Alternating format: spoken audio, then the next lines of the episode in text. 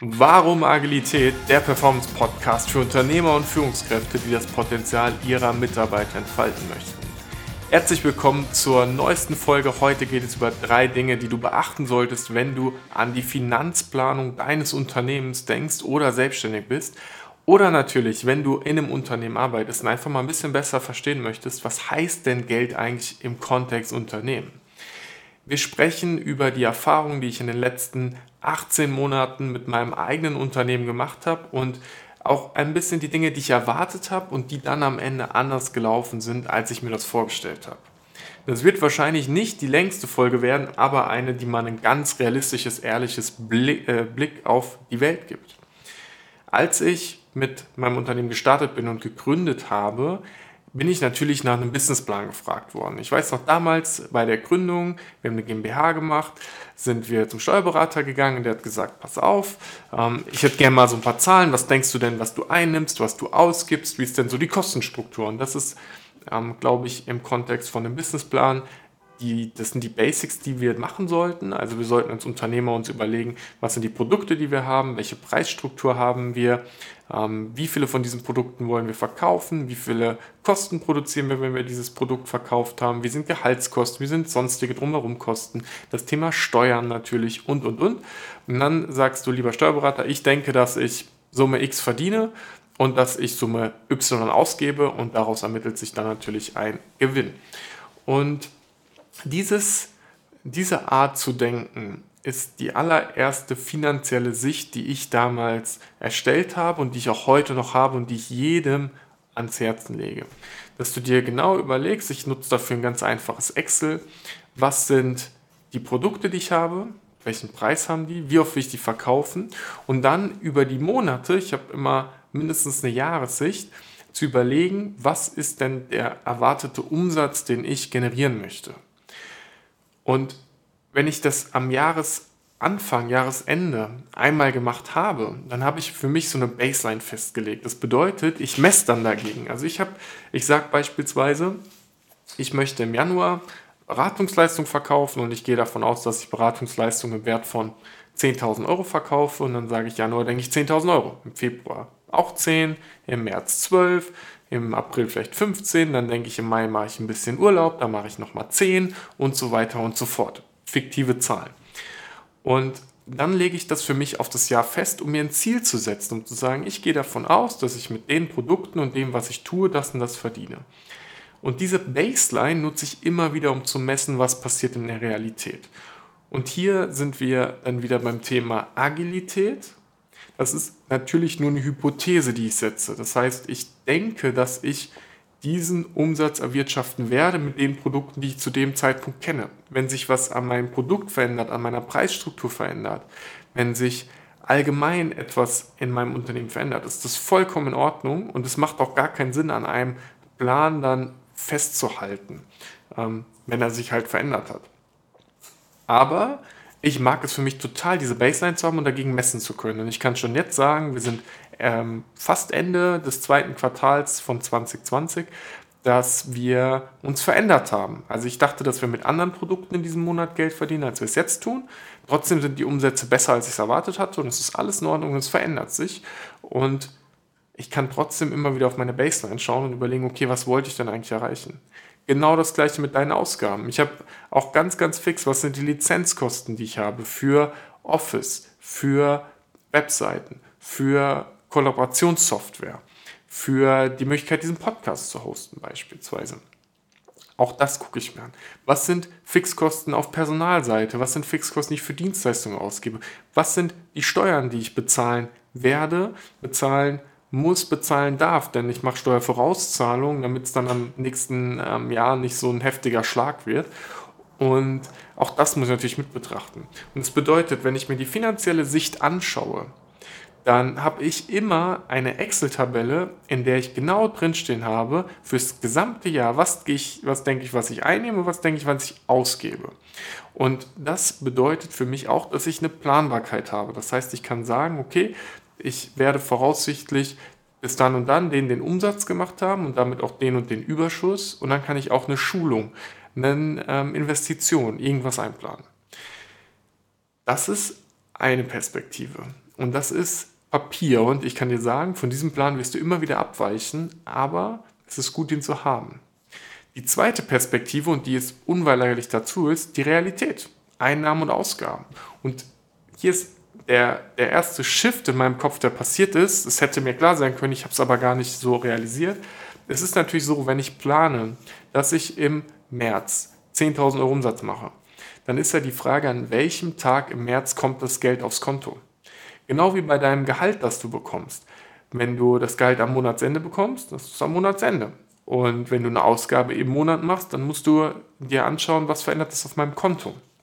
Und ich habe eine Buchhaltungssoftware, in der ich alle aktuellen Belege drin habe, sowohl Rechnungen, die wir schreiben, als auch ähm, Ausgaben, die wir haben. Und ich kann bei den Rechnungen dann sehen, aufgrund des Zahlungsziels, wann wird dieser Umsatz denn bei mir auf dem Konto ankommen. Und genauso sehe ich aufgrund des Zahlungsziels, wann gehe ich denn davon aus, dass eine Rechnung beglichen werden muss von etwas, das ich gekauft habe. Und diese Sichtweise ist unglaublich wichtig und die ist immer realitätsgenau, weil die auch mit meinem Konto natürlich zusammenhängt und ich will immer wissen, wie viel Geld habe ich auf dem Konto, wann kommt die nächste Rechnung rein, wann muss ich die nächste Rechnung bezahlen und wie verändert sich mein Cashflow. Denn am Ende ist der Cashflow, also das wie geht's rein, wie geht's raus, ein ganz elementarer Stellfaktor zur Steuerung des Unternehmens. Und desto besser dein Cash-Umschlagezyklus ist, desto leichter wird es sein, das Unternehmen wachsen zu lassen. Cash-Umschlagezyklus bedeutet, wie lange dauert es, bis du einen Euro verdient hast, nachdem du einen Euro ausgegeben hast. Besser, wie lange dauert es, nachdem du zwei Euro verdient hast, wenn du einen Euro ausgegeben hast. Ich mache es mal konkret an einem Beispiel. Wenn ich mir jetzt Werbung nehme, ich mache Facebook-Werbung beispielsweise, und ich mache in der ersten Woche eines Monats schalte ich Werbung, gebe dafür 100 Euro aus. Und dann ruft mich jemand an und sagt, hey, total spannend, ich würde gern was bei dir kaufen, können wir miteinander arbeiten? Und dann sage ich, klar, können wir machen, gar kein Problem. Wir fangen in der zweiten Woche an, miteinander zu arbeiten. In der vierten Woche ist der Job erledigt, ich stelle die Rechnung und ich bekomme das Geld sofort. In der fünften Woche kommt meine Kreditkartenabrechnung mit der Facebook-Werbung.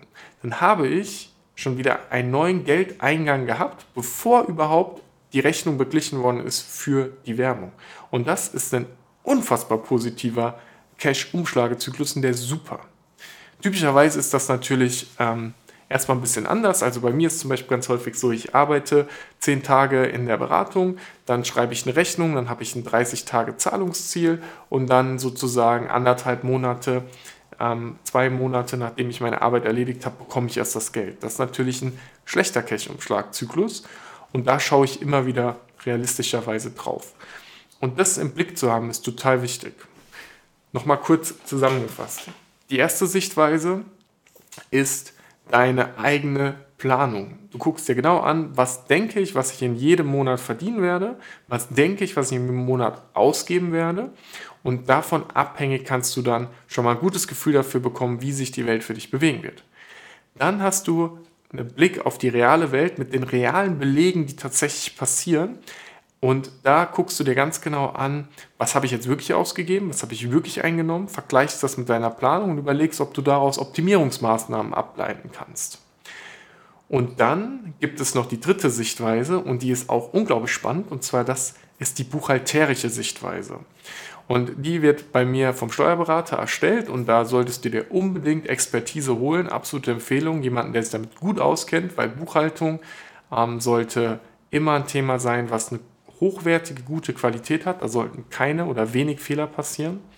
Und buchhalterisch bedeutet beispielsweise, wenn ich jetzt ein Seminar kaufe, das aber erst in vier Wochen oder in vier Monaten, ich mache es länger, ich kaufe heute ein Seminar, es findet erst in vier Monaten statt, dann ist die Wirksamkeit des Seminars buchhalterisch auch erst in vier Monaten. Wenn ich einen Laptop kaufe und den über drei Jahre absetze, dann wird das anders gerechnet, ähm, buchhalterisch, als äh, das auf dem Konto passiert. Weil auf dem Konto geht das Geld runter, buchhalterisch wird es über drei Jahre dann abgeschrieben. Und da bin ich kein Experte, wie das genau läuft. Ich bin da am Lernen, um das besser zu verstehen. Aber die buchhalterische Sicht ist eine andere. Und buchhalterisch bedeutet, dass ich immer mit so einem Monat, sechs Wochen Verzögerung ungefähr die genaue Sicht auf meine Buchhaltung bekomme, ähm, die dann die wirkliche, echte Realität des Unternehmens in den Büchern widerspiegelt. Und die Bücher sind wichtig für die Steuer, für, ähm, ich weiß gar nicht, ob es für was anderes wichtig ist, für die Steuer. Für mich natürlich zum Steuern auch, aber ich habe diese Steuerelemente meistens schon, bevor ich die Buchhaltung habe. Aber ähm, auf jeden Fall, damit du aus einem gesetzlichen Rahmen her in Ordnung bist und da nichts schief läuft und dass alles okay ist. Und die Sicht ist immer ein bisschen verzögert. Und ich erlebe immer wieder Leute, Selbstständige, Unternehmer, die sich auf diese buchhalterische Sicht verlassen und die zwar Rechnung schreiben und die auch so ein ungefähres Gefühl dafür haben, was passiert, aber die keine Zahlen haben. Die nicht eine Excel-Tabelle aufmachen und sagen können, ah, okay, wenn ich das machen will, bedeutet das das hier. Wenn ich hier noch zwei Produkte mehr verkaufe, kann ich mir das leisten. Wenn ich da im Urlaub bin, dann habe ich den Umsatzverlust und können sich das anschauen. Und ich empfehle dir unbedingt für dich so eine Sichtweise zu haben und noch einen ganz regelmäßigen Finanzencheck zu tun.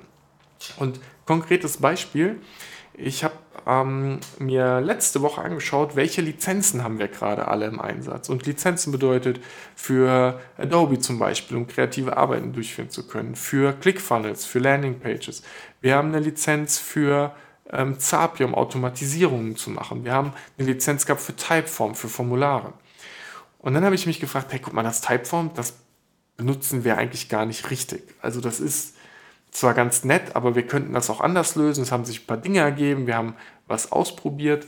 Und wenn ich von wir spreche, meine ich in dem Fall Kevin und ich haben ähm, was gebaut, weil wir nämlich ähm, jetzt anfangen, äh, persönlich signierte Exemplare meines Buchs, wie Unternehmen Menschen entfalten können, zu verkaufen. Das heißt, wenn du da Interesse hast, ich kann den Link in die Show Notes reinpacken.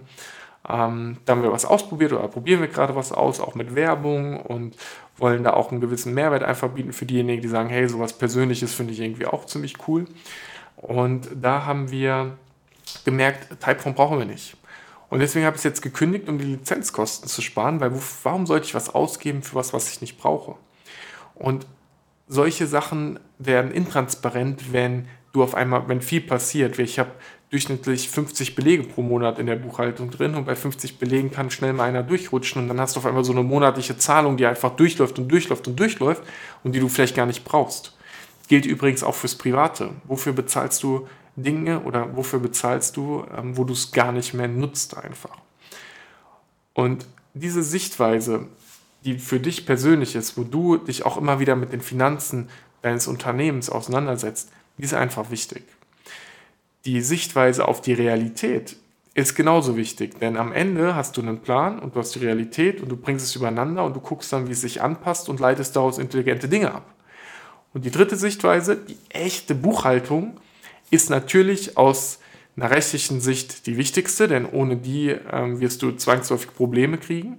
Aber natürlich bringt es nichts, wenn du mal mit zwei Monaten Verzug weißt, was finanziell in deinem Unternehmen eigentlich passiert. Das ist einfach viel, viel zu lange als Gap und ich kann mir gar nicht vorstellen, wie ich mein Unternehmen steuern sollte, wenn ich keinen guten Blick in meine eigenen Bücher habe und keine Aussagekräftigkeit habe und auch dann nicht weiß, wie ich was investieren soll. Ähm, weil ich gebe dir noch ein konkretes Beispiel und dann möchte ich das Thema so auch erstmal stehen lassen. Wenn du beispielsweise einen neuen Mitarbeiter einstellst, dann kostet der ja Geld in Form von Gehalt, in Form von Sozialabgaben, in Form von Infrastrukturausstattung, also einem Laptop und Lizenzkosten. Und dann ist die Frage, wann wird dieser Mitarbeiter das erste Mal wieder Umsatz produzieren und ähm, dir den Mehrwert bringen, für den du ihn eingestellt hast. Und jetzt kann es natürlich schon mal ganz gut sein, dass die ersten ein, zwei, drei Monate der Mitarbeiter noch gar nicht rentabel ist im Sinne von Umsatz, was aber auch total okay ist. Die Frage ist, bist du in der Lage, die nächsten drei Monate das Gehalt zu bezahlen, ohne dass zusätzliches ähm, Geld reinkommt? Und diese vorausschauende Planung, auch mit dem Wissen, wie steht mein Konto in der Realität, die musst du haben. Denn ich kann dir ganz klar sagen, ich habe heute ähm, ziemlich viele Rechnungen offen stehen, also hohe Beträge in Rechnungen offen stehen, wo ich weiß, die kommen in den nächsten Wochen. Aber was passiert, wenn die nicht kommen? Habe ich genug Rücklagen gebildet? Wie sieht die tatsächliche finanzielle Situation meines Unternehmens auf dem Konto aus? Wie ist in den Büchern? Wie möchte ich sie haben? Und wie kann ich anfangen zu steuern? So viel mal aus den Erfahrungen der Buchhaltung bzw. der Finanzplanung der letzten äh, anderthalb Jahre bei mir. Ich finde das Thema sehr spannend. Ich finde es vor allem spannend, weil es Möglichkeiten und Raum eröffnet. Desto klarer ich da bin und desto effizienter, effektiver mein Unternehmen finanziell läuft, desto mehr Mehrwert kann ich geben, desto mehr Zeit und Entwicklung kann ich in die Menschen in meinem direkten Umfeld stecken. Also beispielsweise sagen, es ist okay, jetzt mal einen Umsatz liegen zu lassen und Fortbildung zu machen, weil wir müssen nicht zwangsläufig das Geld verdienen. Die Fortbildung ist langfristig ein finanziell intelligenterer Schritt und auch ein menschlich besserer Schritt. Und ohne diese Sichtweise auf die Finanzen, glaube ich, würde unser Unternehmen nicht so gut laufen und ohne auch diese verschiedenen Perspektiven. Ich bin natürlich interessiert, wie das Ganze bei dir läuft, wie du damit resonierst, ob du noch einen Tipp oder einen Trick hast. Das kannst du sehr gerne in die Kommentare reinschreiben. Lass gerne fünf Sterne da als Bewertung, wenn dir der Podcast gut gefallen hat, damit ich weiß, was ich verbessern kann. Schreib was in die Kommentare rein und dann hören wir uns zur nächsten Folge wieder.